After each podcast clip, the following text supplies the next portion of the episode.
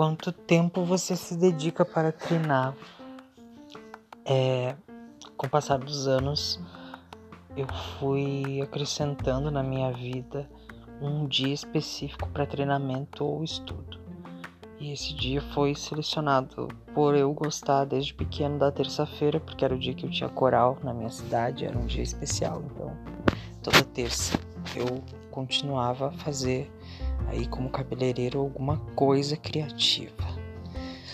Isso podia ser só pesquisar numa revista, baixar uma revista online ou pegar uma revista na mão, recortar imagens. E com o passar do tempo fui treinando para concursos. Na terça-feira chamava modelo, pegava manicure e fazia treinamento. Treinar é tão importante quanto realmente fazer na hora. O penteado, principalmente, ele não, não, não vai. A, a técnica não vai se aperfeiçoar se tu não fizer a técnica funcionar. E você pode ver como os cabeleireiros que se destacam em penteado, eles têm muitas horas aula, muitas horas de treino, muitas horas. Então as pessoas vão num curso e querem aprender aquele penteado em meia hora. E não é assim, a gente tem que insistir e persistir é, nesses últimos anos eu tenho feito muitos, uh, muitos treinamentos nas terças-feiras seguidas assim. E com essa era do Instagram, eu comecei a aproveitar esses treinos para colocar em prática aquilo que eu estou treinando, o estilo do penteado, que são vários, né? Então, em cada cada uma das séries de penteado que eu escolhi, eu fui fazendo e elencando por tipos de cabelo, comprimentos de cabelo, se era um penteado soirée, se era tramado, se era um penteado mais clássico, se era, enfim, é, para debutante.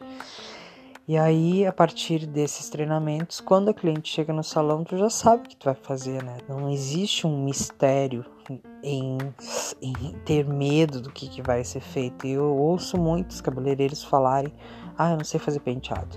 Na verdade, não é que a gente não sabe fazer, é que a gente não treina para que aquilo ali funcione, sabe? E às vezes tu tá perdendo de ganhar um pouco mais de dinheiro, porque se tu não faz, o concorrente vai fazer.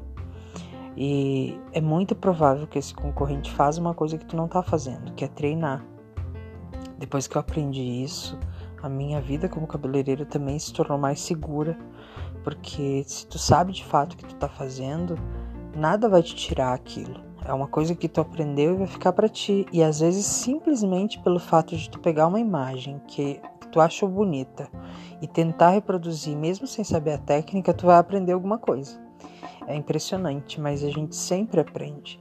E com cada cabelo a gente vai aprender uma coisa. E às vezes tu pode chamar uma modelo muito bonita, combinar com o maquiador, fazer umas fotos depois.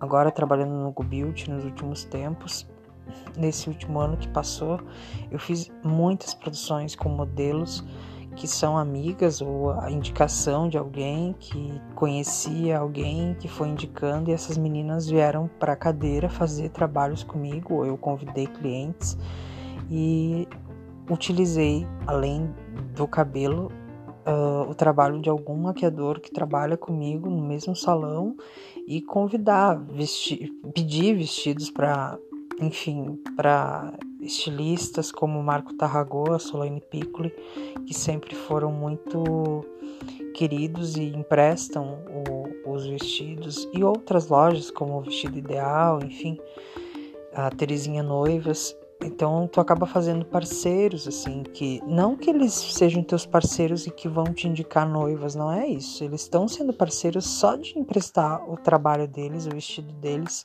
para fazer essas fotos. E aí acaba que tu vai tendo um portfólio melhor. O teu trabalho, tu vai começar a chamar fotógrafos, tu vai conhecer outros fotógrafos. Um cabeleireiro vai te indicar ou um estilista vai te indicar. Nesse processo, tu conhece modelos, tu conhece estilistas, o maquiador te indica uma modelo e a vida vai seguindo, porque se tu não tem um treinamento, se tu não tem tempo para isso, como é que tu pode esperar que tu trabalho evolua, né? E também não dá para esperar só ir pro curso, fazer uma aula com o Cassiano lá e, e aprender cinco técnicas, ir pro salão e achar que, que sabe. Não é assim. A gente precisa treinar. Mas eu tenho certeza que nem todo mundo treina. E como que eu sei disso? Porque eu já trabalhei em muitos salões e eu via que enquanto eu ficava nessa história de treinar, as pessoas ficavam sentadas esperando o cliente entrar, porque o foco da pessoa é ganhar dinheiro hoje. E não é só hoje que importa. A gente precisa preparar o terreno para daí plantar. Esse é o podcast para cabeleireiros. Eu sou Cassiano Pellins e espero vocês no próximo episódio. Até lá!